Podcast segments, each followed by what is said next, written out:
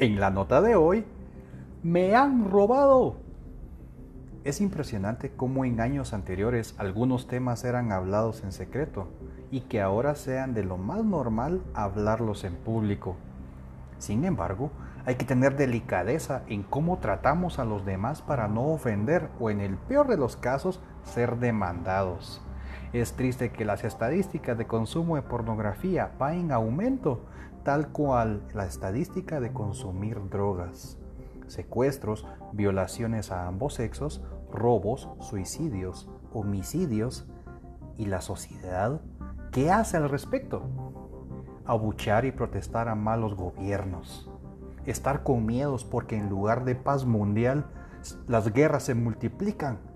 En fin, esto ha sido durante siglos, durante años, décadas y seguirá siendo.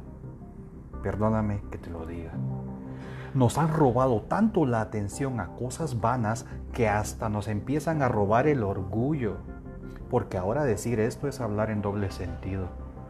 El libro de Romanos, en el capítulo 13, versículo 9, nos dice, porque esto, no cometerás adulterio, no matarás, no hurtarás, no codiciarás y cualquier otro mandamiento en estas palabras se resume, amarás a tu prójimo como a ti mismo.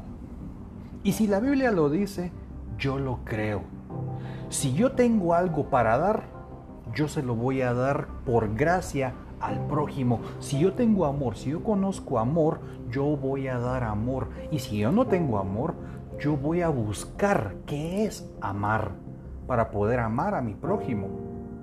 A esto se refiere este versículo. Dejemos de perder el tiempo e invirtámoslo en entablar una relación con Dios y romper de una vez por todas ese límite de una religiosidad con Dios. Dios no quiere que seamos religiosos. Dios lo que quiere es tenernos tan cerca, tal cual lo hizo el apóstol Juan, escuchar su corazón que podamos entablar una relación tal cual haríamos con un amigo o una amiga, nuestros padres. Dios no se avergüenza de los suyos. Es más, su palabra nos dice en Salmo 138, 6, aunque el Señor es grande, toma en cuenta a los humildes y está lejos de los orgullosos. ¿Qué sale de tu boca? ¿Qué ven tus ojos? que esa sea tu oración con Dios. Yo quiero ver lo que tú quieres que yo vea. Yo quiero hablar lo que tú quieres que yo hable. Juan 10:10 nos dice, el ladrón viene solamente para robar, matar y destruir. Pero yo he venido para que tengan vida y para que la tengan en abundancia. No nos dice de que nos vamos a tener una abundancia financiera, que se nos van a multiplicar las billeteras y todo lo que hay dentro. No, perdóname, eso es ir un poquito, eh, ser egoístas o hasta cierto punto eh, avaros, eh, tener muy arraigada la necesidad de ser millonarios en este mundo. Este mundo, de alguna u otra manera, el ser humano es polvo y al polvo regresa. Y todo lo que hizo, pues se vuelve polvo desafortunadamente.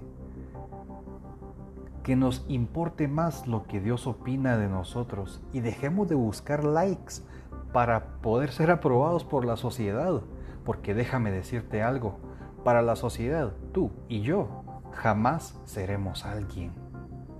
Para Dios, somos su mejor creación su felicidad y aún en medio de cómo somos con Él, Él nos ama y se siente orgulloso de ti y de mí.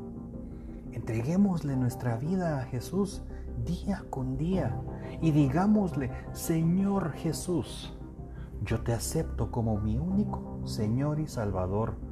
Gobierna mi vida, ordena mi vida, que tu camino sea mi camino y aunque vengan los problemas, no temeré mal alguno, porque tú estás conmigo. Amén. El poder de los hijos de Dios está en la oración. Que Dios te bendiga.